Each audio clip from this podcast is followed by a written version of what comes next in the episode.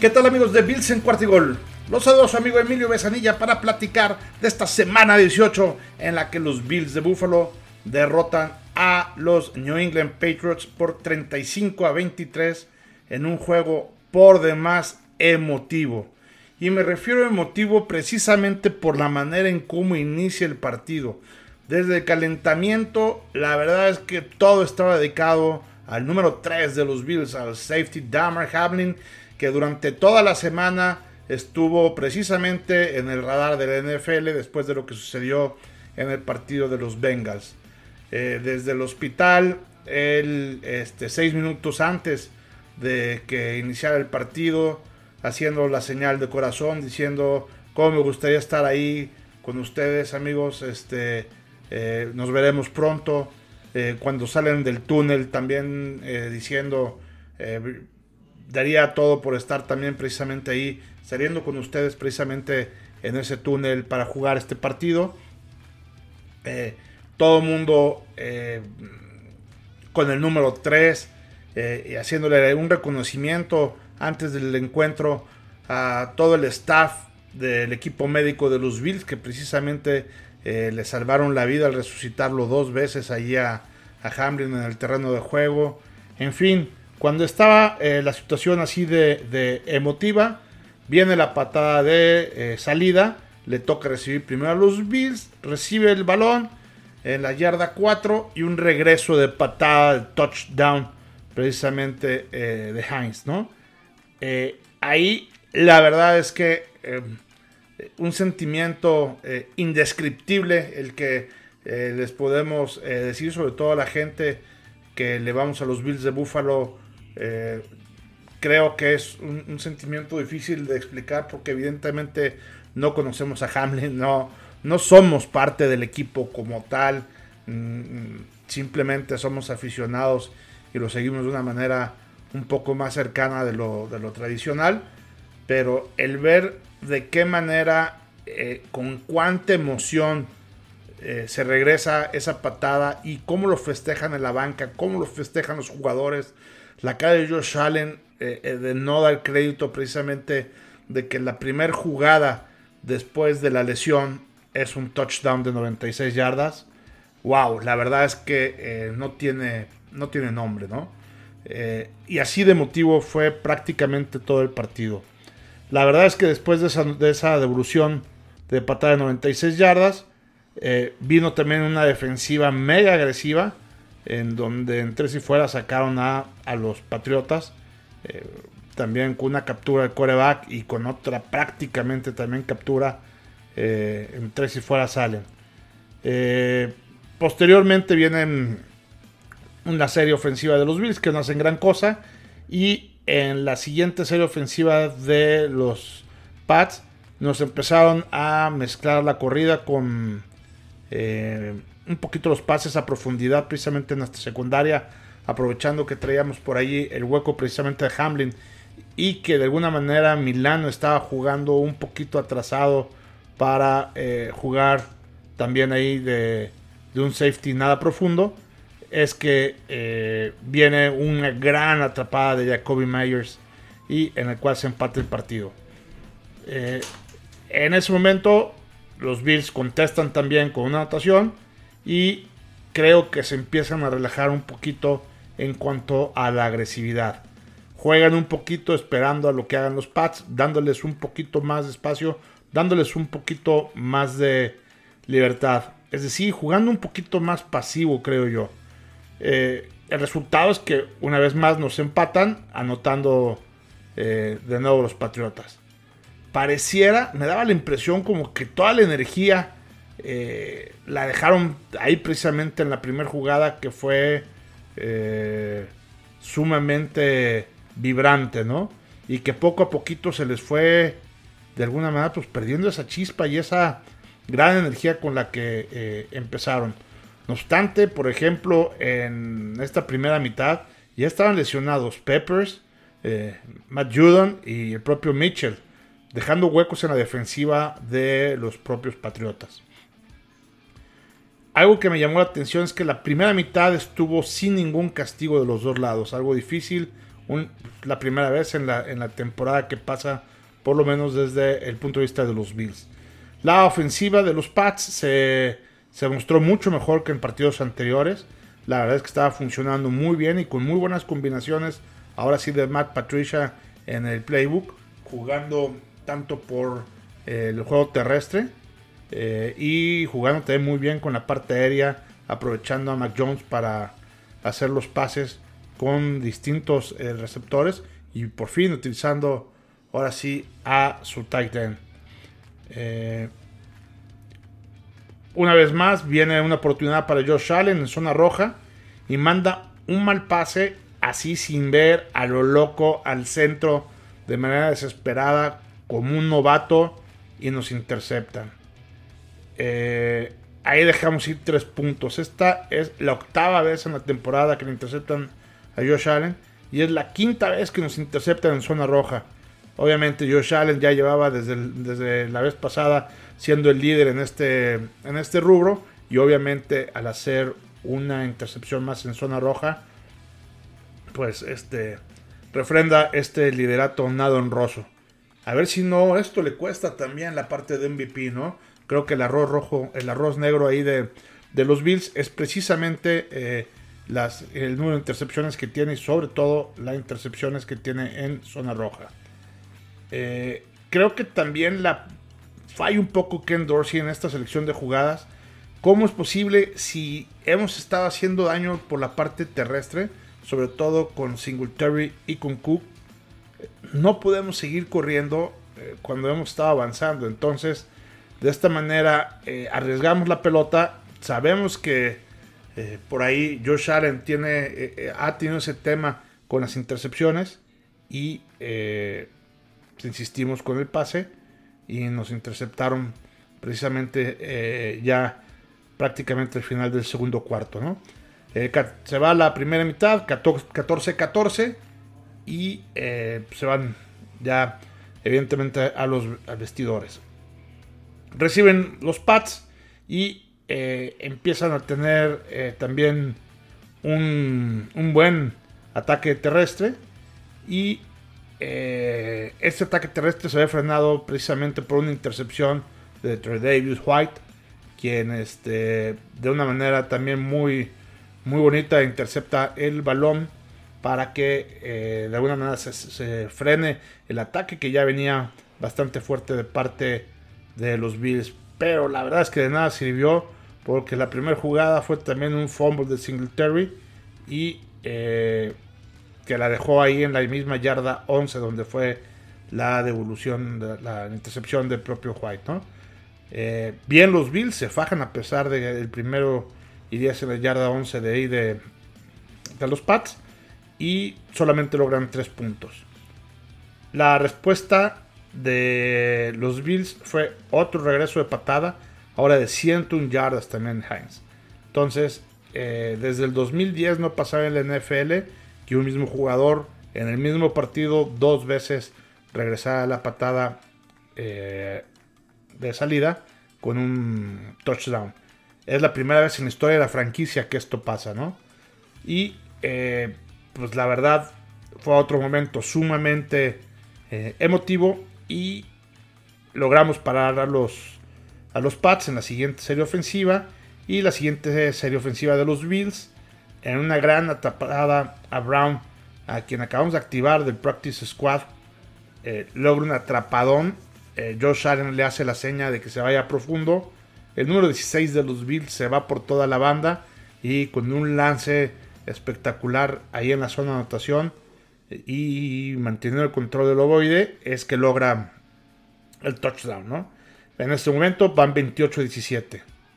Eh, algo que destacar de este touchdown es que también en, la parte emotiva es el primer touchdown de Brown, es, la primera vez que juega también aquí, este, o la primera vez que tiene una actividad importante con la parte de los Bills en el 2022 eh, le entregó el balón con el que anotó al doctor Wellington, quien fue el que resucitó a Hamlin. O sea, en cuanto anotó, agarró el balón, se, ya lo lleva ahí eh, a las bancas, busca a Wellington y le entrega el balón. Creo que también eso habla mucho también de, Brown, que en lugar de conservar el boleto su anotación, eh, pues se lo entrega al doctor que resucitó a Hamlin. Ya terminando el tercer cuarto, ¿qué creen? Los Bills no habían cometido ningún castigo, ni siquiera en Inglaterra, ¿no? Los castigos que había habido, que habían sido dos, muy poquitos, habían sido eh, de alguna manera rechazados porque eh, pues, le convenía la jugada al equipo rival de que había hecho el castigo, ¿no? Y apenas estábamos festejando eso cuando la primera jugada del cuarto cuarto inicia con un castigo.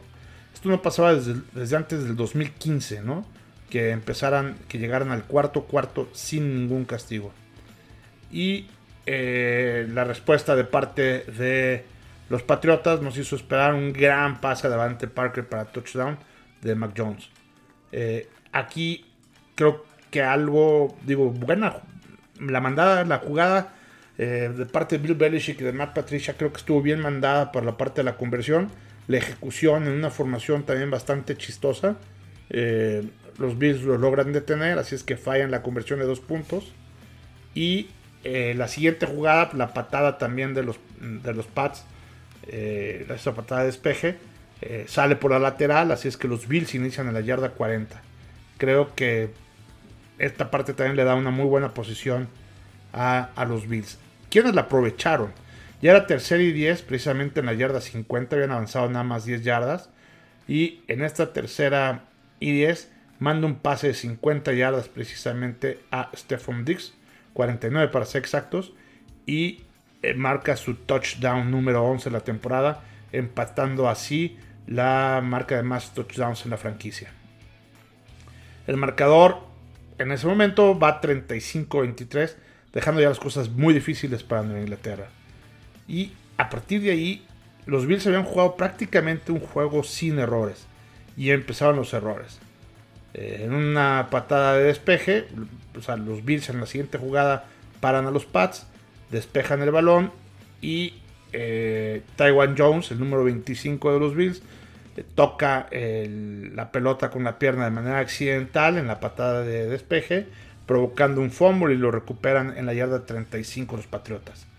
Cuando ya parecía que los Bills habían de alguna manera finiquitado el partido, pues les da eh, un respiro dejando la pelota en la yarda 35 de los Bills. Eh, creo que, eh, los Bills en las siguientes series de jugadas que va haciendo, también se me hace raro que vaya por aire teniendo ya cuatro minutos para terminar el reloj, para terminar el partido y teniendo la posesión, empiezan a mandar jugadas por aire y muy largas en lugar de corridas para irle bajando al reloj. Vimos también por ahí eh, que se salían del campo para detener el partido en lugar de, pues aunque no avances esa yardita extra, eh, lo importante era quitarle todavía 30 eh, o 35 segundos todavía al reloj, ¿no? De esta forma, eh, creo que, insisto, la parte de la sección de jugadas ahí también de parte del coordinador ofensivo siguen estando malas.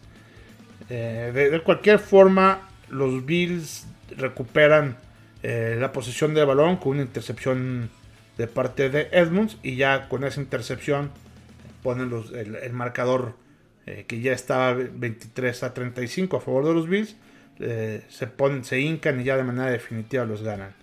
Creo que aquí hay que destacar varias cosas. Primero, la parte sentimental, la parte emotiva de los Bills. Lo vimos muy, pero muy, muy eh, a tope, ¿no?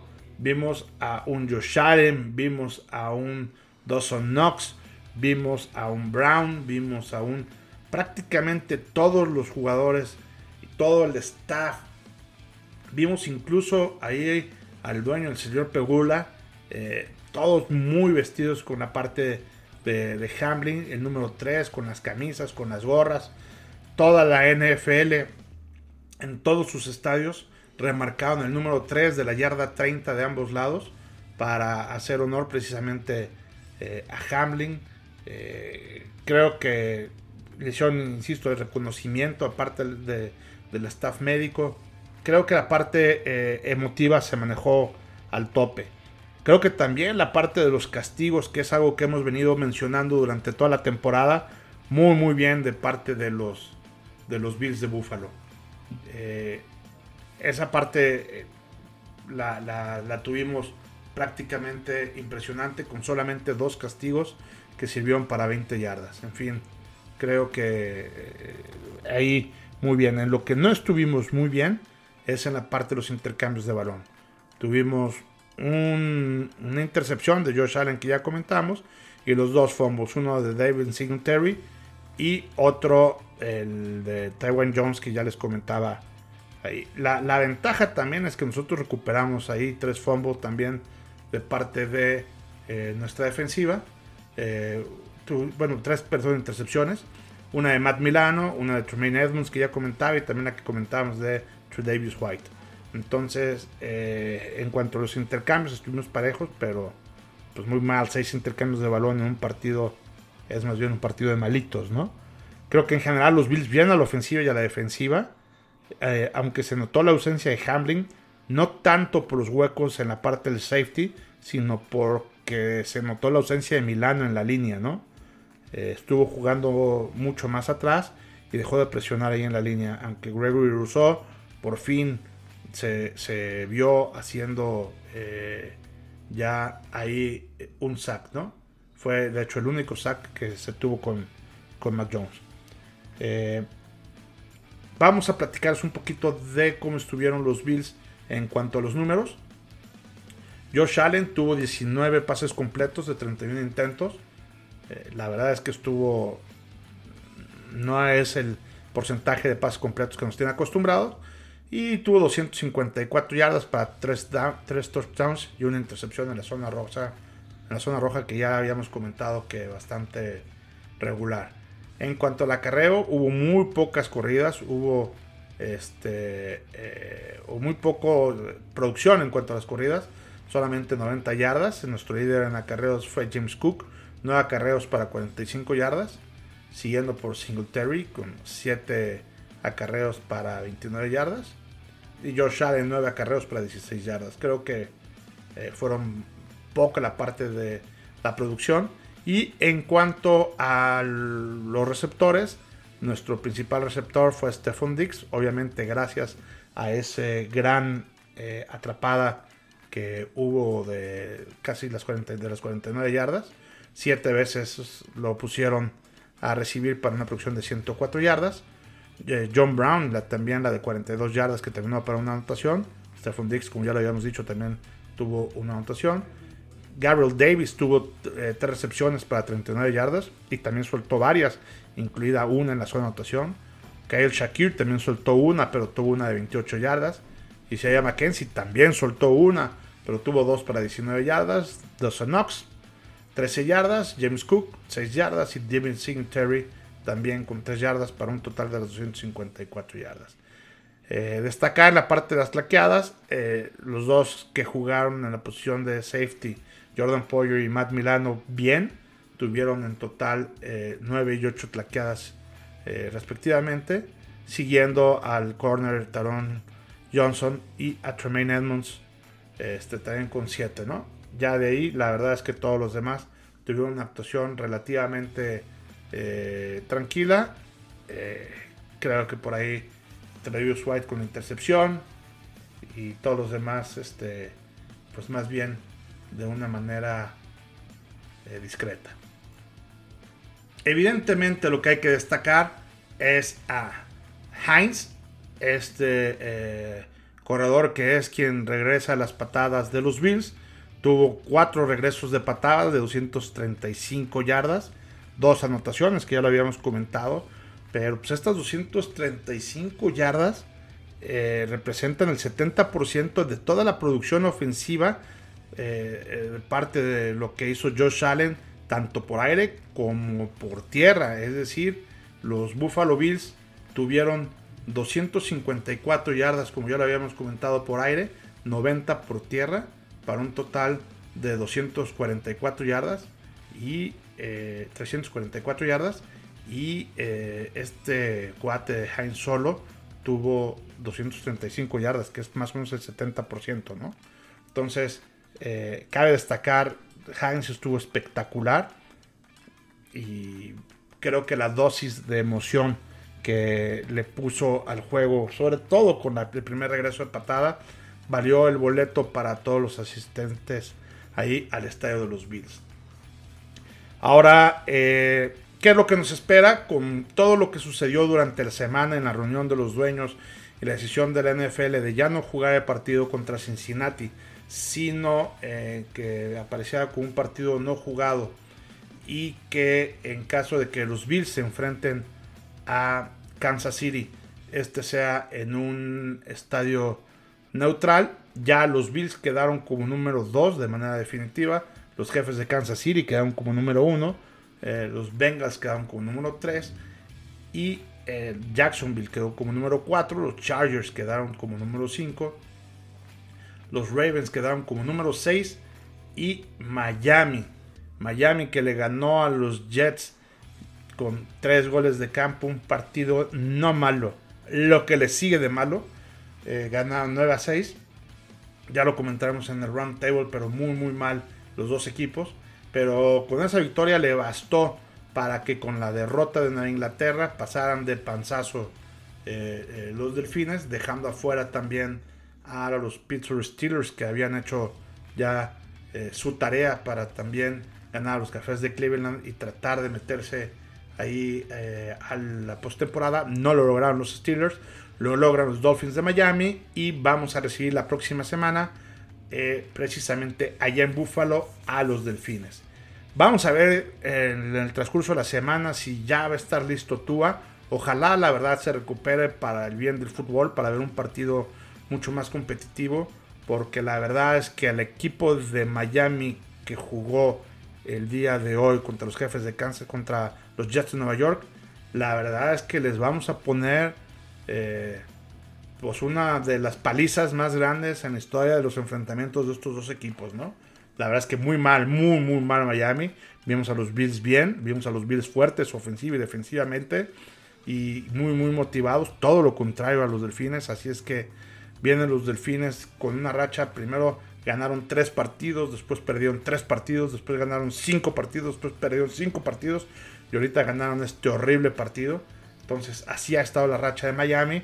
Los Bills llevan siete partidos seguidos eh, ganando. Creo que, la racha de cómo llegan los Bills y todo el tema emocional de lo que está sucediendo con Hamlin eh, y jugando en Búfalo con frío, pues va a ser algo eh, en donde los Bills deberán de ganar como muy, muy, muy grandes favoritos y va a depender mucho también de lo que pase con Tua para ver si regresa Tua o regresa Bridgewater, pues para no jugar con el tercer coreback de los Delfines de Miami, que la verdad es que pues, creo que, sería muy lamentable para ellos. Obviamente, este, pues para los jugadores de los Bills será una tarea un poco más fácil si es que juegan con el tercer coreback que si juegan con el primero.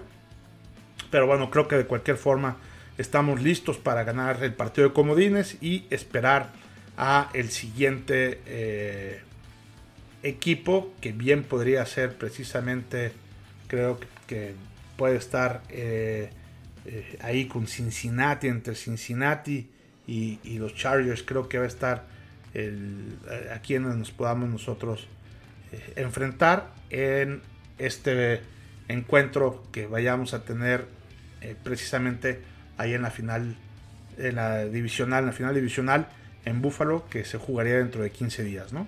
Pero bueno, eso es adelantarnos ya un poquito a, vísperas. Eh, creo que hoy lo que tenemos que ver es revisar cómo vamos a jugar contra Miami. Eh, vamos a estar ahí en Búfalo. Tenemos una semana para preparar precisamente el partido, una semana para estabilizarnos en todos tus vaivenes emocionales que ha vivido el equipo de los Bills y creo que eh, estaremos listos para jugar un partido eh, de comodines que no deberá de tener en teoría mucha complicación para poder pasar a la siguiente ronda. Muy bien amigos, pues eh, esto es todo del análisis del partido del día de hoy. Este podcast lo voy a pasar ahorita en vivo y todavía no se definen los horarios del de, calendario precisamente del juego de comodines, así es que Vamos a estar ahí muy al tanto en las en el Twitter y ahí en las redes sociales de Bills en Cuartigol, en donde daremos a conocer precisamente todos los eh, sé qué hacer y todas las noticias más importantes que tienen ahí los Bills, ¿no? Quiero hacer una mención también de algo que no me pareció para nada eh, prudente, al contrario, creo que es una tontería lo que, hicieron en el festejo de ahí de el equipo de Pittsburgh Steelers, que eh, en el momento en que hicieron un sack, un defensivo se tira y otro le empieza a dar una especie de resucitación parecido a lo que sucedió con Hamlin. Creo que la liga debe tomar esta... Eh, es un festejo que no puede ser considerado como taunting porque no se está burlando del equipo contrario, pero sí de alguna manera es una sátira a lo que está sucediendo en el muy delicado caso de lo que sucedió con el número 3 de los Bills. Y creo que la liga deberá tomar muy fuertes medidas contra estos dos estúpidos que eh, se burlaron de alguna manera de, de, esta situación que está pasando. Así es que ojalá la liga de veras los castigue, ojalá el propio equipo de Pittsburgh, que creo que tiene también una es una institución muy seria, con un gran coach y con unos este, grandes dueños. Eh, tomen carta en el asunto porque eh, creo que, eh, insisto, esta, esta insensibilidad y manera de festejar simplemente no procede ni en Estados Unidos, ni en México, ni en China.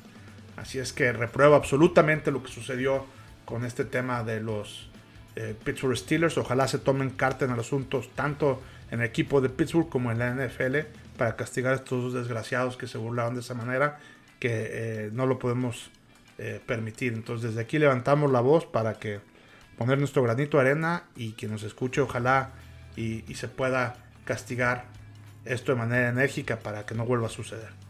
Perfecto amigos, pues muchas gracias por el favor de su atención. Se despide Emilio Besanilla y nos vemos aquí el próximo miércoles para eh, narrarles lo que está sucediendo en el Roundtable.